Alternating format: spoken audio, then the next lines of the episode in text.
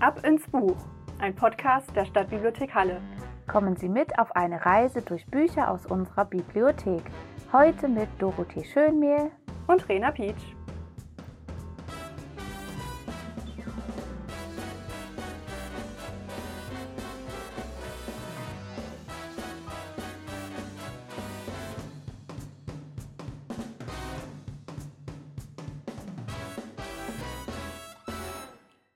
Hallo. Wir begrüßen Sie herzlich zu einer nagelneuen Folge von Ab ins Buch. Halle hat ja ein Themenjahr dieses Jahr, das heißt Halexa, Siede Salz, Herkunft trifft Zukunft. Und das wird am 18. April eröffnet, also ganz bald. Und das haben wir ja als Anlass genommen für diese Folge. Wir befinden uns heute in der Reilstraße in der Stadtteilbibliothek Nord. Und vor mir sitzt Dorothee Schönmehl. Hallo. Schön, dass du da bist. Ich freue mich auch sehr. ja, und äh, Doro ist die Leiterin der Stadtteilbibliothek Nord.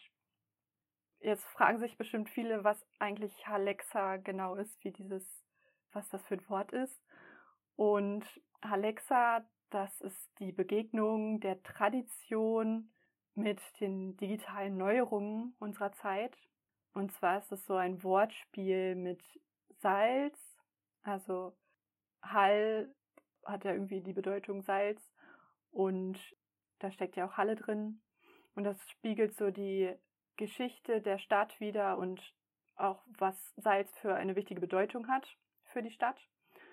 Und Alexa, das erinnert an den Sprachassistenten Alexa von Amazon. Und das steht dann praktisch wieder für diesen digitalen Wandel, der unser Leben gerade so verändert. Mir persönlich gefällt das Motto richtig gut, weil es irgendwie nicht so einseitig ist, sondern so diese beiden Themen versucht miteinander zu verbinden. Und dass Salz toll ist, ist mir auch an Ostern wieder aufgefallen, weil so ein, wenn man so ein Osterei isst, ist es ja schon ein richtiger Unterschied, ob man das ohne Salz isst oder mit Salz. Also es schmeckt schon Ach gleich so, viel besser. Du meinst ein richtiges Hühnerei, kein genau. Schokoladenei. Ich habe jetzt ja. gerade an Schokoladeneier gedacht. Ähm, es gibt ja auch Schokolade mit Salz. Das Stimmt. schmeckt auch richtig gut. Ja, Salz ist wirklich ein sehr äh, interessanter Rohstoff. Hm. Ja, wir haben einige Bücher rausgesucht, die so teilweise was mit Alexa zu tun haben. Und das ist eine ganz bunte Mischung geworden, wie ich finde. Dabei sind historische Romane, Krimis, ein Sachbuch und auch ein Graphic Novel. Und ich würde sagen, Doro, du darfst anfangen. Ja, sehr gerne, Rena. Ich habe mir auch das Themenjahr Halexa Siede Salz zum Vorbild genommen und habe als erstes ein Buch ausgesucht, wo es um die Salzherstellung geht. Nämlich ist das Die Tochter des Salzsieders von Ulrike Schweikert.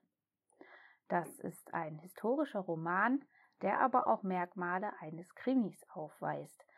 Ähm, Anna-Katharina Vogelmann ist eine angesehene Tochter aus einer Salzsiederfamilie in Schwäbisch Hall. Und wir schreiben das Jahr 1510.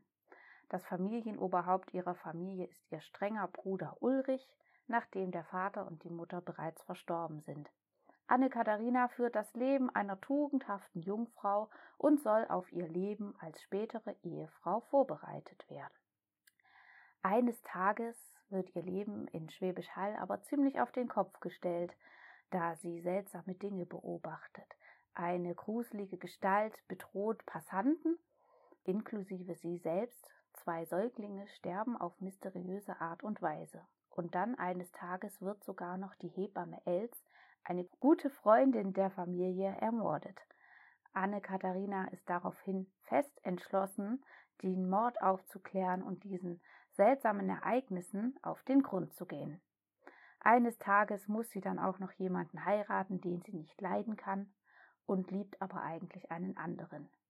Also, ob Anne-Katharina es schafft, den Mord aufzuklären und mit ihrer großen Liebe zusammenkommt, wir wissen es nicht. Ich habe dieses Buch sehr, sehr gerne gelesen. Es ist schon ein bisschen älter. Es ist aus dem Jahr 2000, aber bei historischen Romanen, da ändert sich ja nicht mehr so viel. Deswegen kann man das auch heute noch sehr, sehr gerne lesen. Es ist ein unterhaltsamer historischer Roman, wie Ulrike Schweigert ja schon oft bewiesen hat, die eine sehr berühmte Autorin von historischen Romanen und Fantasy-Büchern ist. Sie ist auch selber in Schwäbisch Hall geboren und hat deswegen sozusagen einen Roman aus ihrer eigenen Heimatstadt geschrieben. Dieses Buch wurde auch als Theaterstück aufgeführt und es gibt dazu sogar noch eine Fortsetzung, nämlich das Kreidekreuz, welche ich auch empfehlen kann, welche auch sehr spannend ist und die auch in unserer Stadtbibliothek ausleihbar ist. Erschienen ist dieses Buch im Knauer Verlag und ist 433 Seiten dick. Die Tochter des Salzsieders kann man ausleihen in der Zentrale und in Süd und in West. Ich habe es auch zum Anlass genommen, als ich ein Buch über die Salzsiederei im Mittelalter gelesen habe, mir ein bisschen Wissen anzueignen über diese Salzsiederei.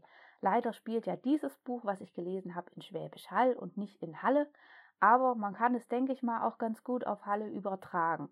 Man sieht es ja allein schon auch an dem Namen, wo wieder das Wort Hall vorkommt, wie in Halle und in Schwäbisch Hall.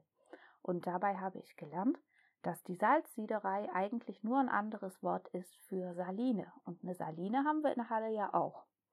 Und zwar wird in der Saline das Salz, was wir aus dem Bergwerk äh, gewinnen, ähm, zu dem Salz verarbeitet, was wir dann später als, ähm, ja, als unser Salz verwenden, wie wir es kennen. Und zwar wird dazu eine Sohle aus Salz und Wasser hergestellt, also eine Lösung, und die wird dann zum Sieden gebracht.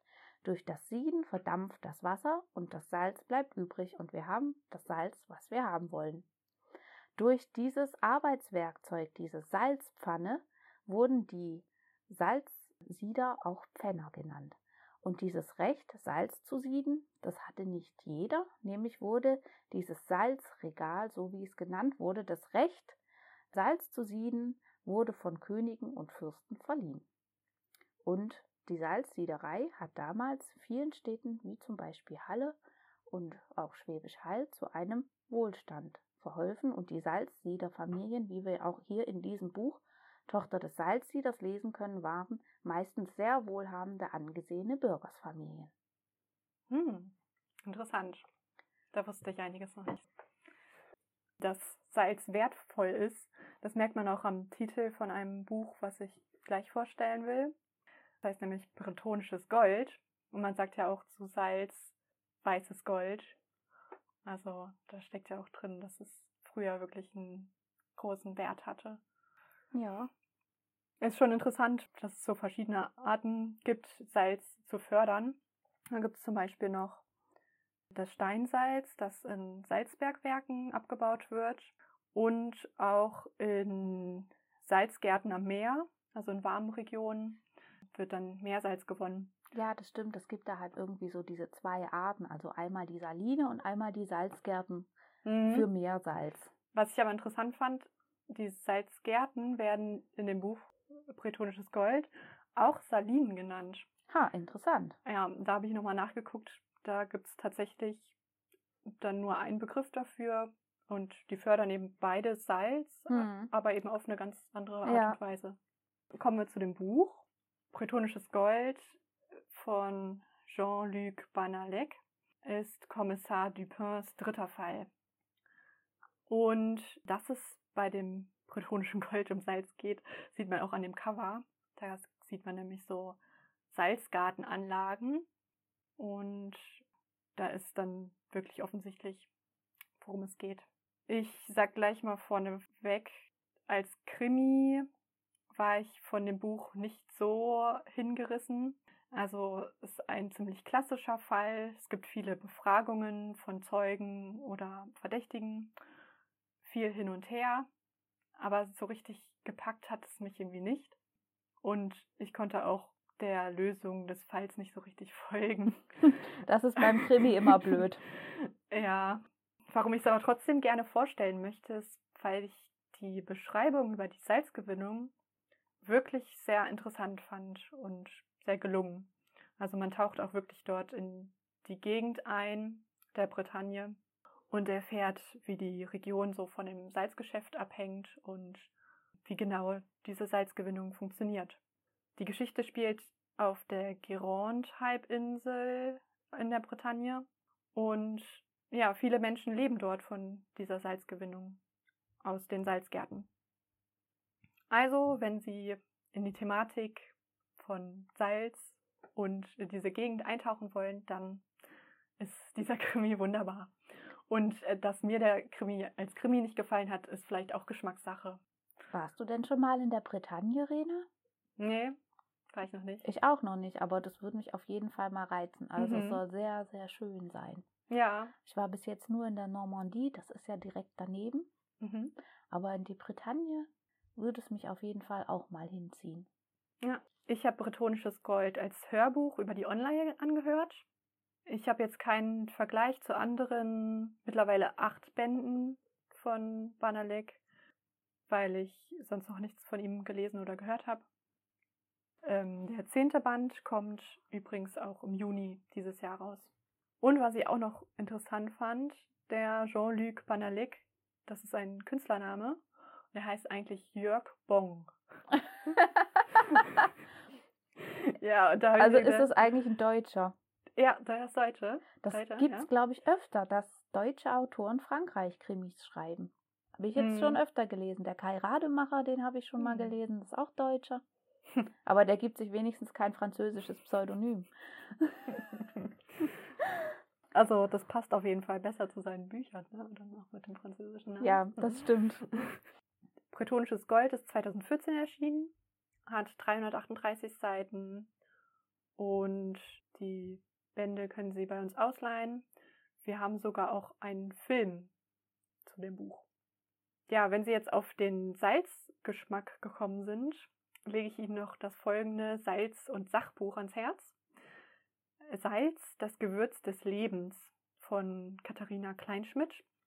Gibt es nur in der Online ist ein sehr kleines, super informatives Sachbuch zum Thema Salz. Wussten Sie zum Beispiel, dass das Himalaya-Salz gar nicht aus dem Himalaya kommt, sondern aus Pakistan, 200 Kilometer vom Himalaya entfernt? Das ist wahrscheinlich dann nur so aus Geschäftsideen. Also ja, Himalaya klingt ja dann auch erstmal wirklich sehr äh, bedeutsam Mhm. kennt jeder, weiß sofort, woher es kommt. Ist auch irgendwie mystisch, so Himalaya. Mhm. Ja, denke ich mir auch. Und es gibt blaues und schwarzes Salz. Das fand ich auch interessant. Hm. Und die Begriffe Sold, Salami und Salat haben ihren Ursprung im lateinischen Sal für Salz. Ach, kannst du mir doch mal erklären, was denn ein Salat mit Salz zu tun hat? Vielleicht, weil man es mit Salz isst. Also bei Salat weiß ich jetzt auch gerade nicht. Bei Ja. Sold ist es so, dass zu irgendeiner Zeit die Römer mal ihr Sold als Salz bekommen, ausgezahlt Ach bekommen haben. so. Ja, Salami kann ich mir erklären. Das ist ja eine sehr salzige Wurst, Mhm. denke ich mal, dass es daher kommt. Ja, denke ich auch. Echt interessant. Ja, und ähm, neben diesem Wissenswerten auch über die Geschichte der Salzgewinnung und diese verschiedenen Salzarten gibt es auch zahlreiche Tipps, um Salz als Medizin einzusetzen und wie man versalzenes Essen retten kann. Oh, habe ich da noch irgendeinen Tipp? Ich glaube, Milch hilft oder Sahne. Ja, ist auf jeden Fall besser als Wasser. Also nur so verdünnen ist nicht so gut. Mhm. Aber ähm, Fett ist immer gut, weil das irgendwie das Salz bindet. Okay. Und Kartoffeln. Also wenn man eine Suppe hat, dann einfach noch Kartoffeln dazu tun. Und die kann man dann auch nachher wieder rausnehmen. Also wenn Aha. man die jetzt nicht da drin mitverarbeiten will. Aber die Kartoffeln saugen irgendwie das Salz auf. Gut zu wissen. Hm.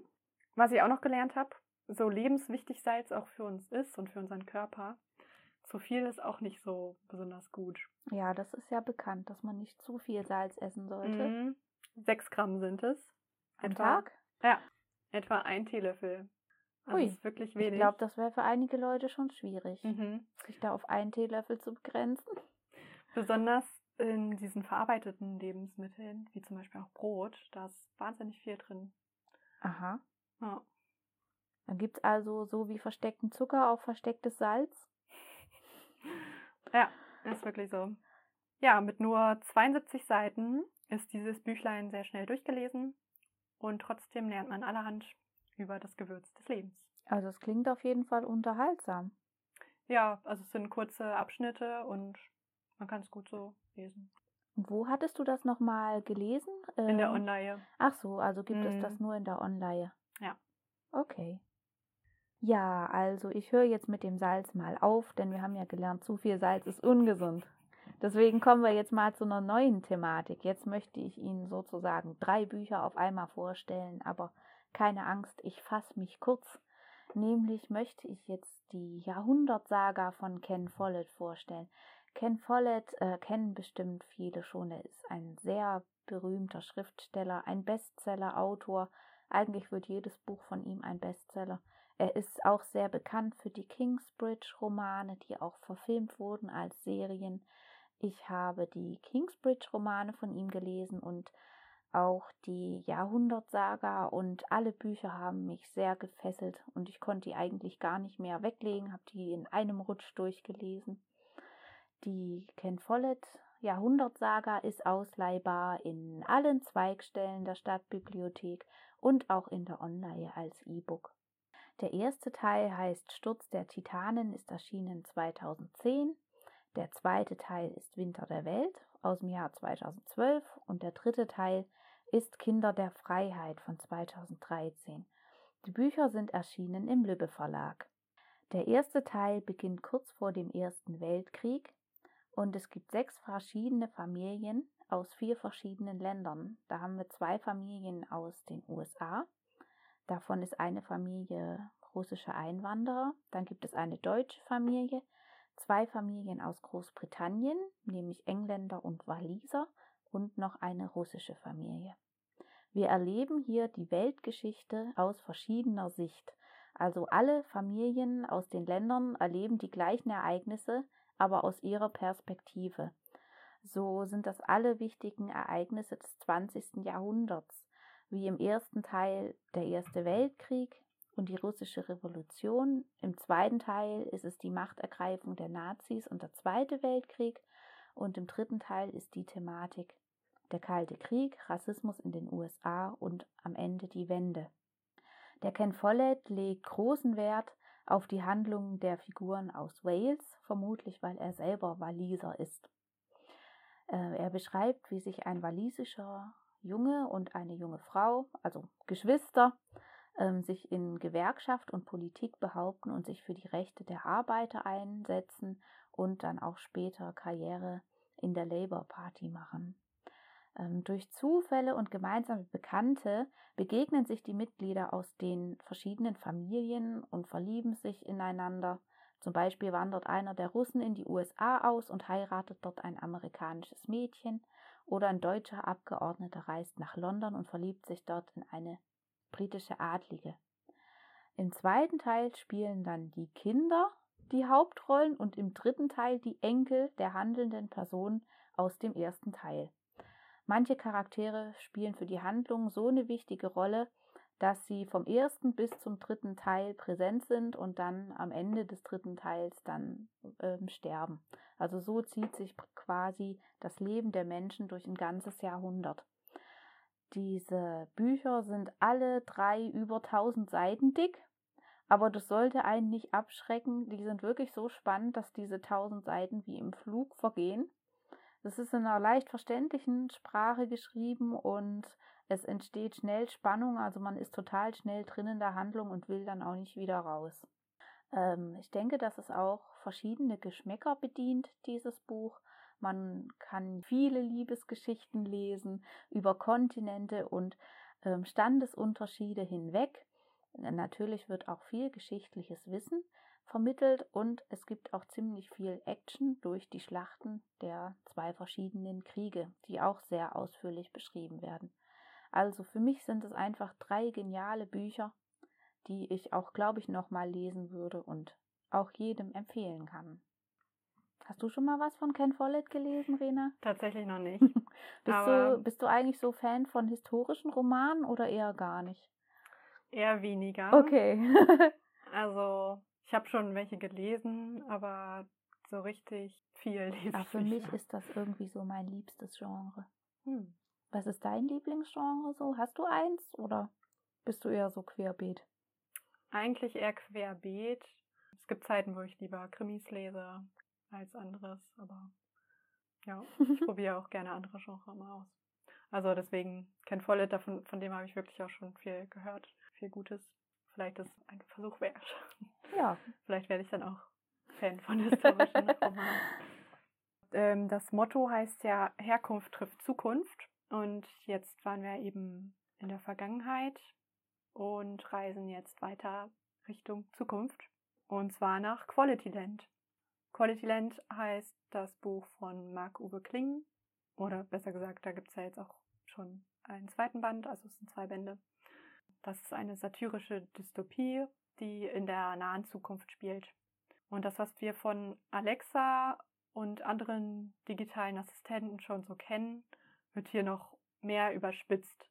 In Quality Land hat nämlich jede Person einen digitalen Assistenten, der wird Stimme genannt und äh, mit dem kommunizieren die Menschen und die Stimme spricht zurück und man kann die sich auch ins Ohr setzen als Ohrwurm. Okay, wie sieht denn dieser Assistent aus? So wie unsere Alexa oder? Also ist der unkörperlich? Im Ohr, das, also ganz weiß ich das nicht, aber wenn es im Ohr ist, dann ist es wirklich so ein Würmchen. Wie ein Hörgerät sozusagen. Ja, nur tiefer drin. Okay. In Quality Land wird fast alles über Algorithmen bestimmt. Das ist irgendwie sehr verrückt, weil ähm, die Algorithmen bestimmen, welche Werbung du bekommst. Das ist ja heute auch schon manchmal so. Ja, das ist zum Teil echt ein bisschen gruselig, Mhm. was da immer so alles kommt. Ja, sie bestimmt auch teilweise, was du dann kaufst und welcher Partner zu dir passt. Und je nachdem, wie du dich verhältst, welches soziale Level du erreichst. Und mit einem höheren Level hast du dann auch mehr Privilegien in der Gesellschaft. Zum Beispiel kannst du einfach eine rote Ampel auf grün schnipsen. Das ist praktisch. Ja. Im Mittelpunkt von Quality Land, also von dem Buch, steht äh, Peter Arbeitsloser. Ja, Arbeitsloser heißt er, weil sein Vater nämlich ähm, arbeitslos war und jeder Mensch in Quality Land wird nach dem Elternteil seines eigenen Geschlechts benannt, also der Nachname jedenfalls. Dann kann man sich ja nie wieder aus seiner Arbeitslosigkeit herausheben, wenn man irgendwann nicht mehr Mhm, arbeitslos Man ist halt schon gebrandmarkt. Also der Sohn ist gebrandmarkt durch Ja. das, was sein Vater war. Da kann ich ja froh sein, dass das in der echten Welt nicht so ist. ja. Der Peter, der hat zu Beginn ein ziemlich niedriges soziales Level, steigt dann aber immer weiter auf und er arbeitet in einer Verschrottungsanlage für Roboter, die ihren Zweck nicht mehr erfüllen und von ihren Besitzern dort abgegeben werden. Oh. Ja, schon ziemlich traurig, weil eigentlich ist er Maschinentherapeut und darf aber seinen Beruf nicht ausüben. Also eigentlich ähm, therapiert er. Warum darf er Roboter. seinen Beruf nicht ausüben? Ich denke, dass das von den Herstellern so veranlasst wurde, damit sie mehr verkaufen und die Maschinen eben schneller verschrottet werden. So wie das auch heute mit Druckern. zum Beispiel gemacht wird. Oder Waschmaschinen, die so Okay, gebaut werden, dass sie schneller kaputt gehen. Ja, also leider nicht, nicht so mehr ein, repariert werden können, zum Beispiel. Nicht so ein zukunftsträchtiger Beruf, der Robotertherapeut. Ja, also im zweiten Band darf er dann auch wieder arbeiten als Maschinentherapeut. Das ändert sich dann nochmal. Das ist dann auch irgendwie ganz lustig, wie er die Maschinen therapiert. Im ersten Band ist es aber so, dass er die Roboter, die zu ihm kommen oder ihm gegeben werden, dass er die gar nicht verschrottet, also dass er die nicht zerstört, sondern er sie heimlich in seinem Keller beherbergt. Und diese Roboter sind seine Freunde, die wohnen alle bei ihm und helfen ihnen auch bei einigen Abenteuern. Weil auch wenn die manche Fähigkeiten vielleicht nicht mehr so drauf haben, sind sie teilweise doch sehr stark oder schlau und können Okay. ihnen dann in manchen Punkten schon auch helfen. Ein anderer Handlungsstrang in den Büchern ist noch der Wahlkampf. Zur Wahl steht einmal der konservativ rechte Konrad Koch und auf der anderen Seite ein Androide, also ein menschlich aussehender Roboter, der heißt John of Us, also wie One of Us Aha, jetzt verstehe ich's. Ja. Nur, dass er ja eigentlich nicht einer von uns ist. Also irgendwie so ein lustiges Wortspiel. Also ich fand es sehr interessant, sich vorzustellen, wie so ein Roboter Politik macht. Also auch eine künstliche Intelligenz, die teilweise aber auch gar nicht gut ankommt bei den Menschen. Weil sie eben sehr durchdacht und realistisch ist und weniger auf die Gefühle der Menschen eingeht. Was ich richtig cool an dem Roman finde, sind die verschiedenen Textformen, die sehr viel Abwechslung reinbringen. Es gibt Werbetexte, einen Reiseführer durch Quality Land, Nachrichten oder auch Talkshows, die immer wieder die eigentliche Handlung unterbrechen. Und äh, dadurch bekommt man einen richtig guten Einblick in diese Gesellschaft und auch in die verschiedenen Meinungen der Menschen. Wird denn auch gesagt, in welchem Jahr das spielt? Oder ich kann einfach mich nicht nur... daran erinnern. So. Also das war nicht so präsent, die Okay. Mhm. Also mhm. ich finde, das klingt auf jeden Fall lustig. Marc-Uwe Kling halt. ja, ja, wie man schon gewohnt ist von den Känguru-Büchern. Ja, genau. Hm. Also durchgehend durch die beiden Bände sind Themen wie künstliche Intelligenz und auch moralisch-philosophische Fragestellungen, die sich daraus mhm. ähm, entwickeln. Der erste Teil ist 2017 erschienen, gibt es auch in der Online und das Hörbuch ist auch sehr zu empfehlen. Und Liest er das selbst? Ja, ja ne? Ja. ja. Das kann er ja auch wirklich gut. Mhm. Also, es gibt ja viele Autoren, die selber echt nicht lesen können, aber er kann das wirklich sehr gut. Mhm. Das stimmt. Ja, zu Marc-Uwe Kling soll, kann ich auch noch eine lustige Geschichte erzählen. Soll ich die mal hier einbringen? Ja. also es war damals, glaube ich, 2010 oder so und ich war Student in Stuttgart und wir hatten eine Studienaufgabe, einen Poetry Slam zu organisieren und haben dazu unterschiedliche Poetry Slammer aus dem Großraum Stuttgart versucht ranzukriegen. Dabei waren weniger gute, aber auch sehr gute. Und einer dieser Poetry Slammer nannte sich Hans, war damals noch sehr unbekannt, aber urstlustig. Also er hat dann auch den Poetry Slam gewonnen und ich habe gedacht, wenn der keine Karriere macht, das würde echt mit merkwürdigen Dingen zugehen.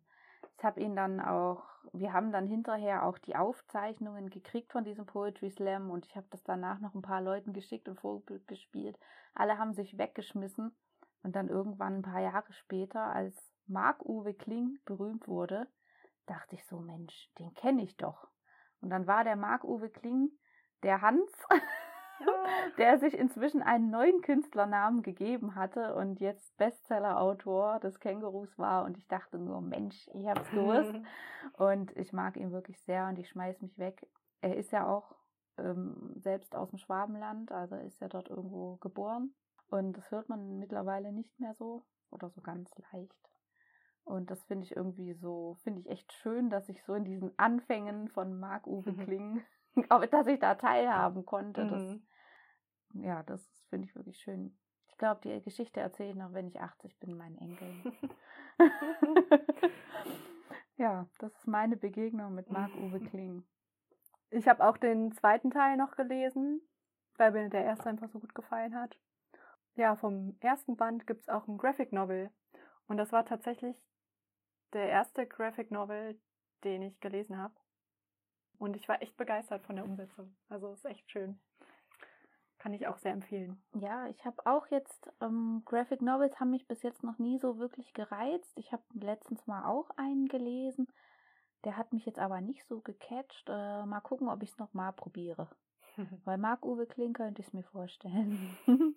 ja, und jetzt zum Abschluss gibt es nochmal was Brutales. Nämlich einen richtig schönen Thriller. Und zwar ist das Blutbuche von Ule Hansen. Erschienen im Jahr 2018 im Heine Verlag mit 478 Seiten. Das Cover ist weiß mit blutroter Schrift, eine Krähe fliegt durchs Bild, außerdem sehen wir noch einen Baum in Schwarz, also alles sehr düster gehalten. Ule Hansen ist das Pseudonym eines Autorenduos aus Berlin, nämlich bestehend aus Astrid Uhle und Erik Hansen. Da haben sich die beiden einfach mal Uhle Hansen genannt. Blutbuche ist der zweite Band aus der im Moment aus drei Bänden bestehenden Reihe um Emma Caro, eine Fallanalystin beim Berliner LKA. Sie ist eine geniale Fallanalystin, hat im Privatleben aber mit schlimmen Ereignissen und ihren Folgen zu kämpfen. Nämlich wurde sie als junge Frau vergewaltigt. Der Täter hat nun seine Gefängnisstrafe abgesessen und sucht immer wieder den Kontakt zu ihr und bedrängt sie auch. Das sind so die Sachen, die sie im Privatleben quälen. Sie hat auch Schlafstörungen, Albträume und sie schlafwandelt. In ihrer Arbeit ist sie oft sehr ungestüm und unkonventionell, aber durch ihre Intelligenz löst sie dann trotzdem am Ende die Fälle. In diesem Fall geht es nun darum, dass die polnische Polizei den Kontakt zum LKA sucht. Nämlich wurden der polnischen Polizei Briefe zugespielt, in denen verzweifelte Frauen um Hilfe bitten, die die Polizei in Polen und in Deutschland erstmal für einen Scherz hält, aber bald stellen sie sich doch als bitterer Ernst heraus, als in Polen nämlich die Köpfe von Frauenleichen gefunden werden. Jetzt stellen sich natürlich die Fragen. Wurden die Morde in Polen oder in Deutschland begangen? Wer sind die umgebrachten Frauen? Und wo ist der Rest der Leichen? Und gibt es eventuell noch Frauen, die noch leben und sich noch in der Gewalt des Täters befinden? Emmas Ermittlungen führen zu einem Unfall in der Vergangenheit und sie versucht tief in die Psyche dieses gestörten Serienkillers zu blicken. Außerdem ermittelt sie noch im Bereich der Body Transformation, nämlich kommt sie in ihren Ermittlungen darauf, dass dem Täter ein entscheidendes Körperteil fehlt und sie sich nun auf die Suche macht nach den besten Prothesen und wie können wir unseren Körper modifizieren, wenn vielleicht unser Körper von Natur aus nicht perfekt ist. Also passt es auch schon so ein bisschen zu unserem Motto Halexa Herkunft trifft Zukunft. Ja, also bei diesem Buch bin ich manchmal nicht so gut mitgekommen, weil doch relativ viele Geschehnisse aus dem ersten Band aufgegriffen werden und ich halt mit dem zweiten Band angefangen habe, weil ich das erstmal nicht gemerkt habe, dass das aus einer Reihe stammt. Das geht mir öfter so, dass ich ein Buch spannend finde, mir das nehme, lese und dann irgendwann erst merke, ups, da gibt es ja noch eine Vorgeschichte. Genau war es in diesem Band. Aber die Krimi-Handlung war sehr, sehr gut äh, zu verstehen und ich, es war auch sehr spannend, sehr düster und bedrohlich, wie der Titel ja auch schon sagt. Ich würde es allen empfehlen, die Thriller gerne mögen, in denen auch nicht an Details gespart wird, was die Taten und die Leichen und so weiter anbelangt. Würde aber doch empfehlen, wenn man wirklich diese Emma Caro verstehen will, vom ersten bis zum letzten, bis von der ersten bis zur letzten Seite, würde ich empfehlen, mit dem ersten Band anzufangen. Ich glaube, ich werde nachträglich auch nochmal den ersten Band lesen. Und dieses Buch ist auszuleihen in allen unseren Zweigstellen und auch in der Online. Alle, auch die Bände 1, der Neuntöter heißt, und der Band 3, der heißt Wassertöchter, sind in der Stadtbibliothek ausleihbar. Dankeschön. Sehr gern. Zum Schluss nochmal die Erinnerung. Sie können unseren Bestell- und Abholservice nutzen. Click and Collect und zwar nicht nur am Heilmarkt, sondern in allen Zweigstellen. Ja, natürlich auch hier bei uns im Norden. Wir freuen uns echt über alle Anrufe und E-Mails. Sie brauchen keine Scheu zu haben, sich bei uns zu melden. Wir haben ja jetzt auch kürzlich ein Online-Tutorial, wo man äh, sehen kann, wie man das mit der Online-Bestellung macht. Aber natürlich auch, wenn einem das zu kompliziert ist und man lieber telefonisch was vorbestellen möchte, wir sind jederzeit für Sie da und helfen Ihnen sehr gerne bei der Literaturauswahl. Genau. Wenn Ihnen der Podcast gefallen hat, abonnieren Sie uns gerne, falls Sie das noch nicht getan haben. Und erzählen Sie weiter. Doro, dir vielen Dank, dass du dabei warst. Ja, ich freue mich auch total, dass ich jetzt das erste Mal hier mitmachen durfte beim Podcast. Immer wieder gerne. Dann bis zur nächsten Folge. Tschüss. Tschüssi. Das war Ab ins Buch, ein Podcast der Stadtbibliothek Halle. Heute mit Dorothee Schönmehl und Rena Pietsch.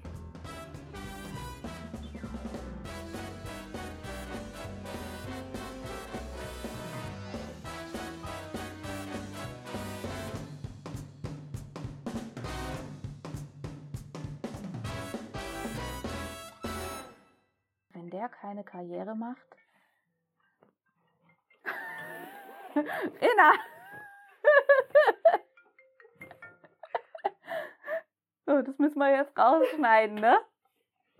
So, du fängst einfach nochmal bei Karriere an.